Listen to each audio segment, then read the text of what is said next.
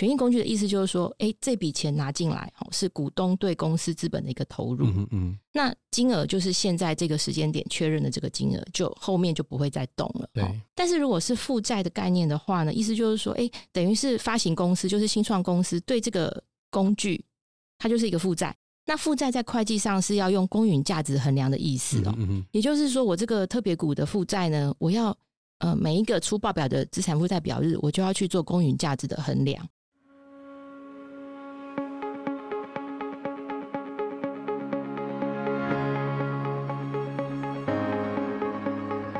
这里是新创诊疗室，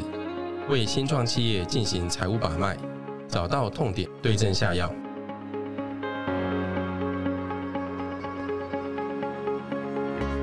大家好，又来到这个月新创诊疗室，我是 USFO 鼎生。上个月的时候呢，是我们的 CFO Jessica 跟大家分享 USIPO 的一些介绍，那还有需要注意的一些事项。那因为现在其实真的很多的台湾的一些新创公司啊，或者是一些企业，对美国 IPO 是有兴趣。而且这对于大家来讲，这是一个一个憧憬。比如说，我以前就有很多的团队，他们都觉得，哇，如果可以去美国市场上市的话，这对公司的整个知名度，或者是对于一些股东、对员工，都是一个很好的交代。那所以我们上个月呢，就跟大家介绍整个在美国上市的时候，有一些需要注意的事项。那当然更重要的是，有 CFO 有这个服务啦，所以也在大家关帮我们关注一下这样子。但的确，在这个过程中间，如果有一个财务顾问，我们就演类似一个财务顾问的角色，可以协助大家在这过程中间有更多的帮忙的话，也是我们自己很开心的一些一个一个项目。那上个月其实有跟各位听众稍微说了一下，我们这个第一季的十集的节目已经结束了。那我们在第二季的时候呢，我们会改成双周的播出，因为我们跟制作人其实有在讨论，我们现在单纯一个月一个月的播出，老实说更新的稍微慢了一点。那所以说我们现在接下来会改成双周。那改成双周的这个状态之下呢，在原本我们在月底结账日，就是像今天今天的时候，像我们就有邀请到非常非常专业的来宾跟大家一起分享之外，然后我们会在每个月的十号呢，会上架一个全新的单元。那这个新的单元就会把诊疗室的功能加到节目里面。简单的说，就是如果各位有一些问题想做一些讨论的话，那就麻烦大家寄信来，然后我们有个连接，大家可以在里面填写一些问卷的一些内容。那所以呢，我们就会针对大家所提出的一些财务问题，在节目中做一些分析，然后做一些解答。那这个分析解答，我会我会尽力，因为其实每间公司面临的状况可能不一样，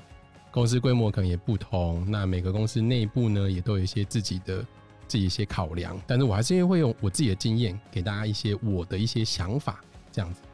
那所以说这些问题呢，在评估之后，就会变成节目中的选题。那公司的资讯不会在节目中出现，只会给我自己参考使用。那欢迎大家踊跃提出问题。那前言结束了以后呢，我们今天是邀请到也是一个 KPMG 的好朋友啦，就是我们的简思娟会计师。那思娟是 KPMG 的职业会计师，然后也是创新与新创服务团队的协同主持会计师。那今天我们要讨论主题，老实说很硬，所以这件 这个这个我自己对他很不好意思。思娟，要不要先跟大家自我介绍一下？好，谢谢鼎盛，各位听众朋友，大家好，我是 KPN 区安侯建业的会计师，我是简思娟一位。那诚如刚刚鼎盛说的，今天真是一个很硬的题目。如果大家觉得今天有点太硬，搞不好听到这边也差不多可以结束。哎，不要这样，我第一次来。好，那今天很高兴能够在这边跟大家分享一些呃会计相关的知识啦。那不过我觉得这个题目的确是在新创圈还还蛮常碰到的，对。然后我们蛮多客户也都会有碰到这样子的一些。条款跟交易啦，所以我觉得今天来跟大家做一些分享，也是一个很好的经验。那希望大家等一下能够 听一下我们两个聊聊这样子。对，今天其实要讲的是特别股，哇，这个题目真的很难，因为其实我们知道在新创募资过程中间呢，现在比如说 VCI 投资的时候，除了我们一般常见的普通股之外，很有可能会做特别股的投资。那这个所谓的特别股的投资呢，跟普通股。之所以不一样，就名义上面就很可以理解嘛，它就是一定有一些特殊的条件。那其实，在这个这么多的特殊条件的时候呢，这个特别股它到底呢应该被分列在我们的所谓的负债，还是在权益？其他就是一个很难需要判断的一个项目。那我们这边可不可以请思娟，可不可以跟大家稍微介绍一下，像这些特别股？因为我们知道新创的募资真的百百种啦。那特别股其实它是用来保护投资人的一个很好的方式。比如说，很多投资人他会用一些特殊的一些条件、特殊的一些条款来保藏他自己的权利。那甚至说呢，在未来新创出厂的时候呢，他可能也可以分配到更多的一些可能的获利。那这当然也就是他在风险投资的过程中间所必须要达成，也就是保护他自己的一个手段。你我们不能说手段，因为我觉得这应该要给的，因为投资人在这么早期风险高的时候，对对，就愿意投资你。那可不可以请思源跟大家介绍一下，有没有哪一些比较常见的特别股条款？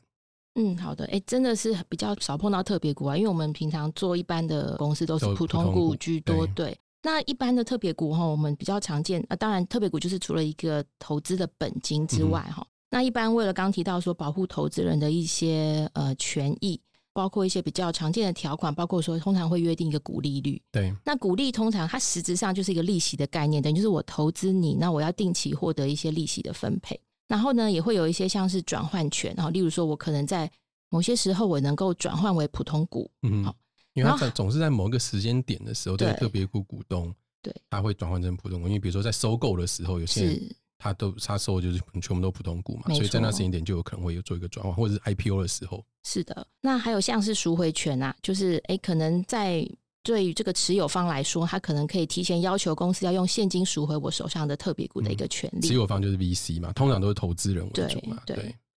然后还有一些像是会有交割条款哦，当呃双方就约定说，当某一些事件发生的时候呢，这个持有人也可以提前要求这个股份的一个交割。然后或者是一些像交割选择权这种之类的，那这是比较常见的条款。那可以想见，以我们刚刚来看这些条款哦，因为组成的结构就很多嘛。那所以呢，根据这些不同的结构，然后就会组成不同的工具，因为不一定是所有条款都会有嘛，所以就会有不同的工具。那这些工具在会计处理上就会有造成它有不同的分类。哦，就所以刚刚提到说，哎，我们可能有些是单纯的金融负债。有一些可能就是权益工具，对。那权益工具大家可能比较好理解，就是说，哎，就像是股票，哦，就是我们投资的股票是股东的一个投入。嗯嗯。那如果同时呢，这个项目包含了负债又有工具、权益工具的话，那这个就叫做复合金融工具。那在会计处理上就很麻烦，因为它就要拆分不同的性质，然后再去入在它相对应的科目上。对，因为它有权益，然后又有负债类别的。那因为这两个其实，在自然负债表上面呢，反正就是。隶属于两个不同的科目，没错，它就有需要有拆分的一个问题。是对，像这个其实刚刚师娟有提到，就是很多的特别股啊，因为它就是会有很多的条件。那所以说呢，其实大部分来讲，比如说会计师很常会在客户在结账啊，或者是在特别股发行之后呢，就必须要去判断说这些特别股它到底有哪一些的组成的一些项目。那这时候就必须要一个条件一个条件去看呐。那我们看到大部分的特别股的合约里面，其实这个很有可能也是也是一条一条把它列出来的，是因为它会列出来说，比如说有哪一些的可能的股利，比如说你每一年会不会要支付股利的一个义务，类似像这样，它都会一个个把它写出来。那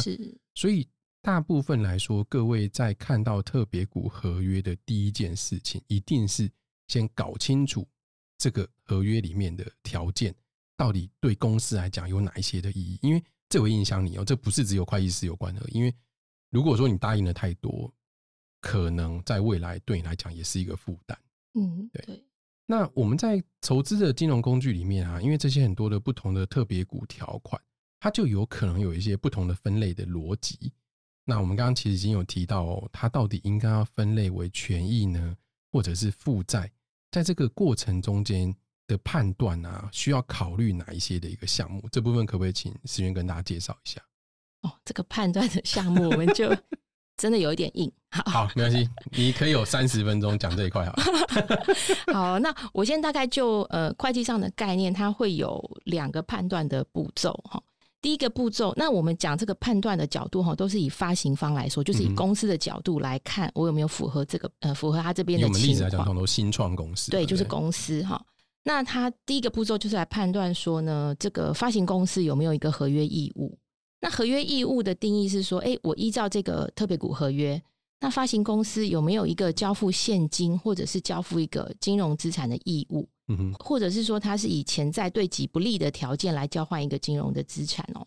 那这个合约义务在判断的时候呢，我们完全是以合约来看哦，并不会考虑说，哎，公司。的意图或者是能力，就是我想不想这么做，跟我有没有能力这么做。譬如说鼓励，我有没有能力发鼓励是不考虑的对。只要合约里面说你要发鼓励，那我们就有这个合约义务。对，就你那未来可能要给这个所谓的呃特别股的投资人现金或金融资产，是你有可能有其他的资产要给他。对对，对，但是但是通常来讲，可能还是以现金为主啦。是是，除非你账上还真的有什么金融资产可以可以去做这个抵偿的一个动作的话才有。但是简单讲，就是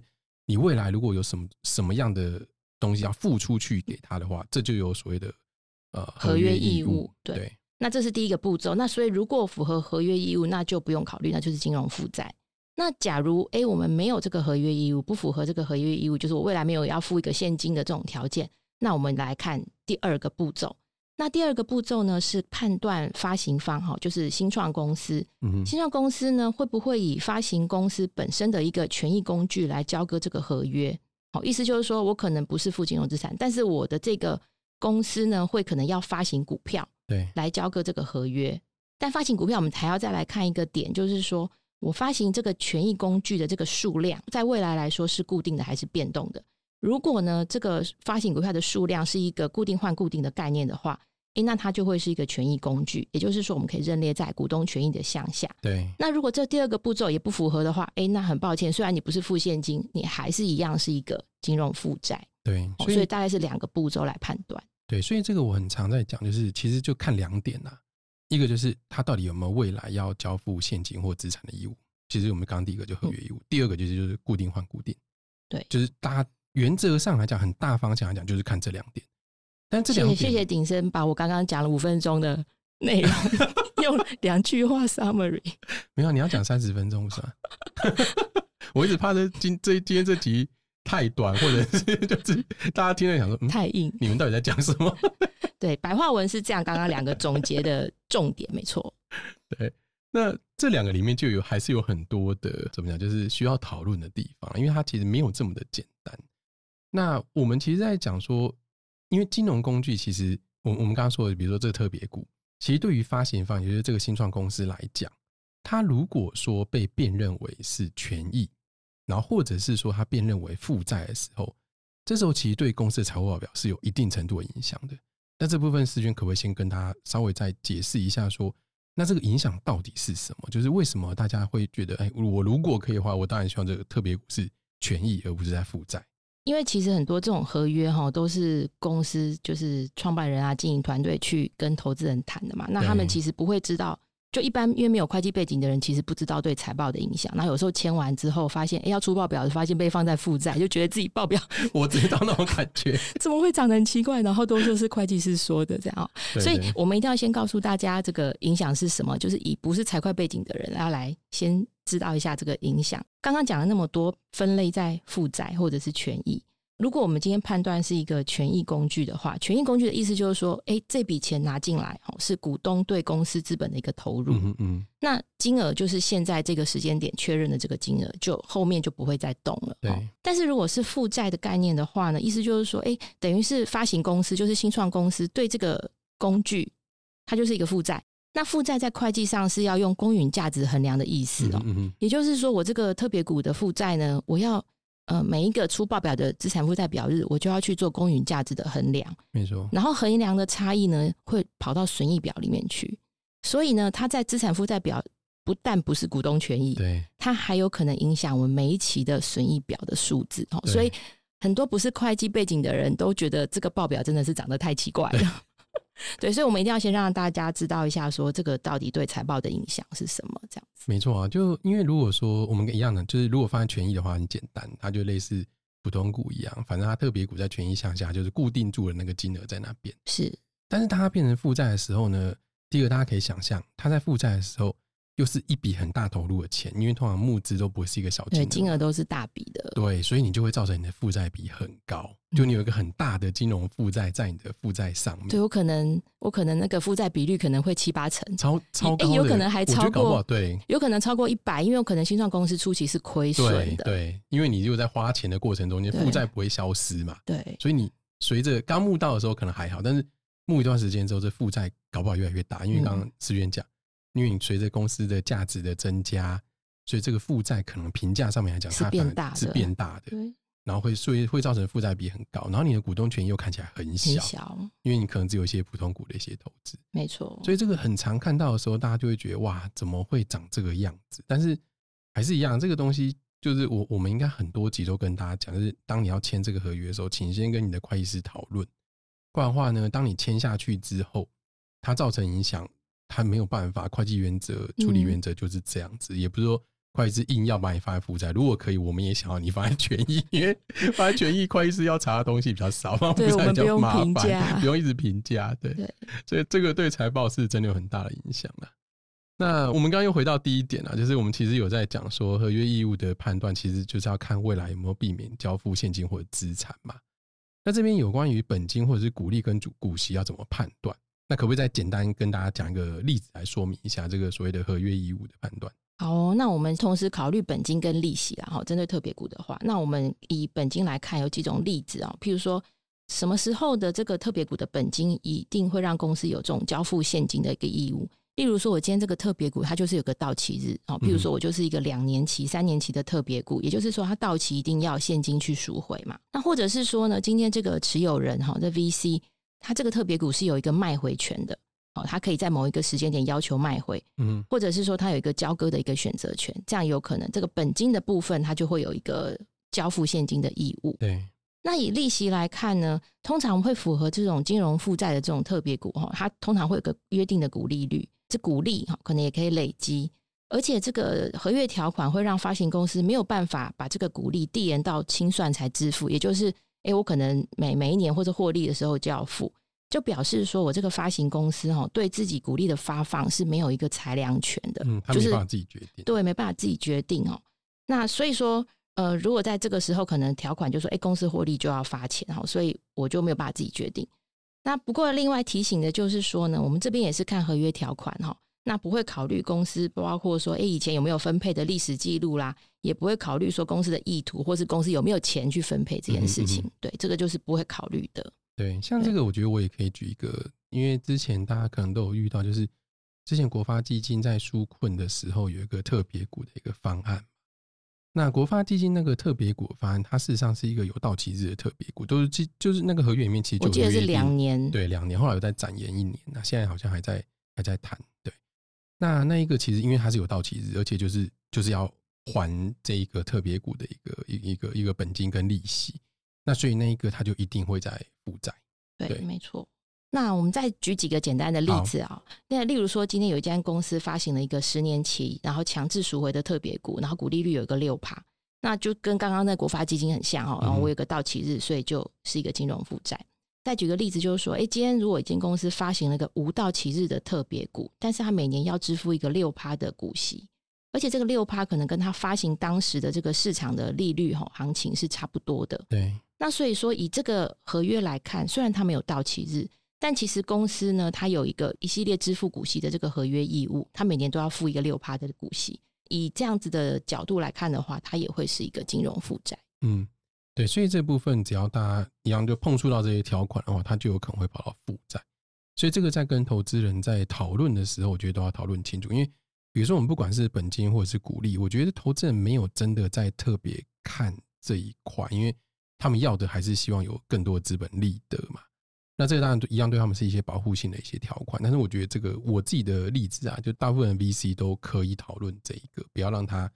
有太严苛的条款。是，那但是另外一个是就很常遇到的，就是我大概看的大部分的，嗯，新创在募资的特别股合约里面，大概都会有一个所谓的反稀释条款，也就是我们常听讲的，就是 anti dilution 啊。这边可不可以请思源跟大家稍微介绍一下，就是这些有所谓的 anti dilution 的特别股，它可能会怎样的一个分类？因为我觉得实际实物上面还是有一点一定的复杂度啦。那我们今天不是在教大家。就是变成一个超级无敌会计专业，但是我们还是想要跟大家很大方向跟大家讲一下，如果有这样子 anti dilution 特别股，可能会这样子一个分类。好的，这真的是一个很硬的条款。好，好，那这个反稀释条款的目的哈，先讲一下目的啦。那主要就是为了补偿说，哎，我原来持有这个特别股哈，或者是说像可转债，好持有这些工具的这个投资人，那他已经原本就持有了嘛，但是如果今天公司又增发新股的时候，那可能会造成我原本的持有人他股份被稀释了嘛，所以他会有一些对公司的这个公允价值、持有股份的公允价值的一些损失哈。那尤其这种会发生在说，哎，如果我的新一轮的募资的金额是低于我前一轮的金额的时候，如果没有这样子的条款，我的稀释程度就更大。对，就已有当当 run 的时候，对，有当 run 的时候，对，那所以才会有这样子的一个条款来保护我前一轮的投资人哈。那通常他们就会定定说，哎，我在合约里面就会定一个转换价格调整的一个公式。好，今天如果公司有当让增发新股，那我们就要用这个公式来重新计算我的转换价格。我转换价格一定不会跟原来一样哈，我就要做调整，我才能够拿到更多的股份来获得一些补偿。那这个通常这个转换的这公式哈，通常计算下来它不会是一个固定换固定的比率啦，所以就会造成说，哎，在这样子的一个呃公式的计算之下呢。会让这样子的一个合约哈，就会变成是一个金融负债。对对，所以大部分我们看到，如果有写 anti dilution 的，因为我们常常看到其他价格转换公式，其实有两种。简单的说，有一种它基本上算出来也大概不会有任何调整啊。那但是投资人原则上不会用那样子的转换公式，因为你写了一个转换公式，结果你有了一个 down run，但是我又没有被调整到我应该要有额外增加的。股数的话，那对他讲就无力，也不合理，就不合理。所以，当我们有两个公式的其中一个我们常见的公式的时候，其实那一个呢，就会造成所谓的没办法固定换固定。所以我看到的也是，大部分如果是有 anti dilution 的这一个的话，很有可能以目前台湾的四大比较共同的解释来讲，它应该会在金融负债为主。是的，没错。不过这个题目真的。啊，真的太难了。应该说这个题目很很很复杂了，因为我我觉得是因为我跟他之前也讨论过很多次，我也跟另外一个事务所的也有讨论。但是大家简单讲，就是有人在带入权这件事情，他都先不要去思考他有机会变成权益，而是如果真的在跟 VC 谈的时候，尽量不要谈这个条款。但其实这个特别股合约通常会有很多条款，那其实。不光是这个 N 台打入群，其实很容易会有其他的条款跑到负债去啊，所以我觉得实物上好像真的还是负债比较多，负债为主，对，很多都是只要有特别股，可能都会在负债。我觉得这个也也如果有 VC 在听这一集的话，也也让大家知道一下，就是一样会计师就是依照会计准则来看，那它被分类在负债，其实就是代表说很多的合约的条件，它并没有办法符合我们所谓放在权益的一个观念。那在这个时候。没有办法，就是只能放在负债的时候。这这个某种程度上来讲，也是因为有那么多相对之下保护 VC 的条款，才才会被分类在权益之内。那所以它是一个很有可能会发生的一个项目了。对，跟大家稍微说明一下。那我们其实除了特别股之外呀，我们之前也很常听到一些新创，尤其是像去美国的一些新创，他会用所谓的 SAFE 去募资。那 SAFE 呢，它的呃简单的名字叫 Simple Agreement for Future Equity。那这个 SAFE 它其实是一个在美国的一个很常用的一个募资的工具。那石原可不可以跟大家简单的介绍一下什么是 SAFE？SAFE 啊，它就是有一点像那种可转债的一个合约哈，也就是说，投资人呢先投资一笔钱给公司，但是呢，在合约中他就会约定到说，诶，如果公司未来有募资的时候，那我可以依照未来的这个募资的价格哈，或者是说通常会打一点折扣啦哈，就是等于是更优惠的意思。那我用一个折扣的这个价格来计算，转换为特别股。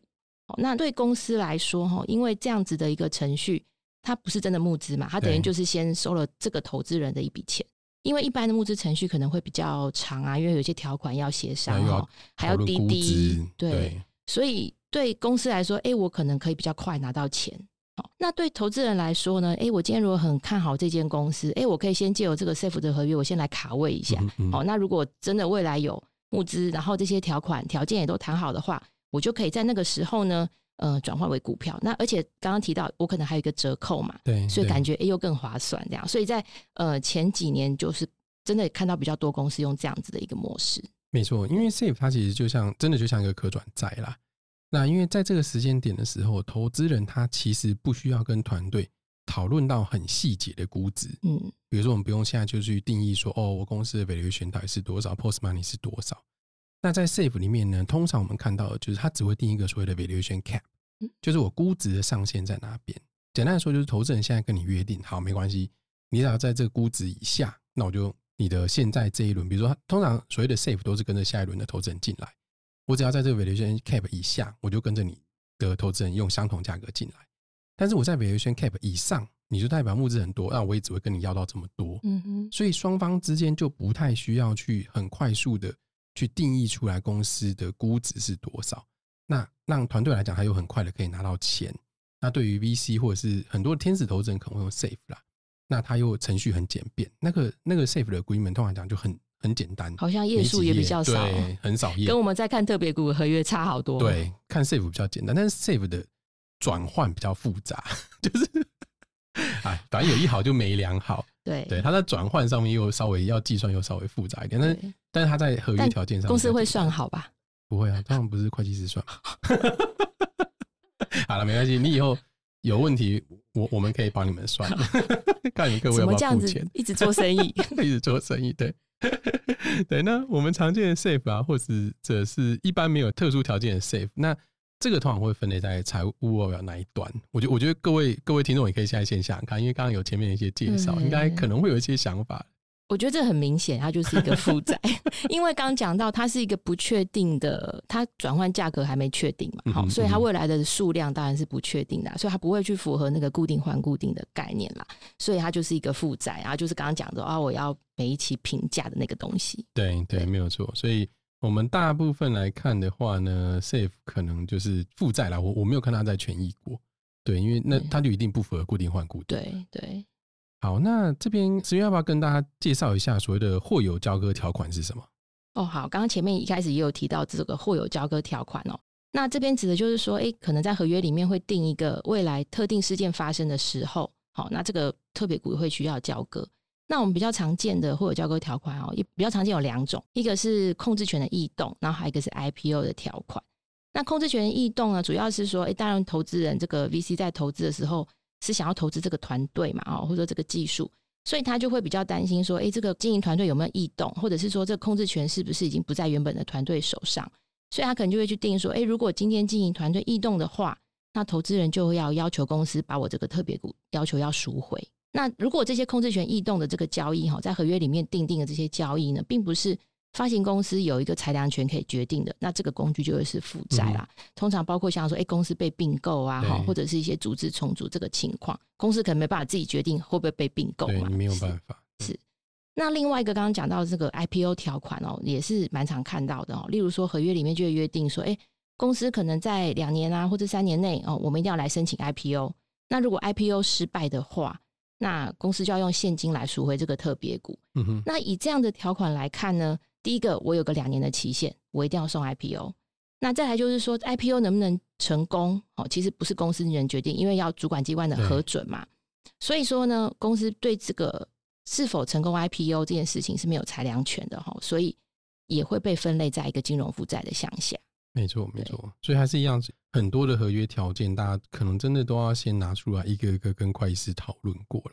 不然的话，或就就像这些，其实都。还蛮细的，都很细，对，而且有些时候你只要踩到一点，它就有可能会被变成负债。对对，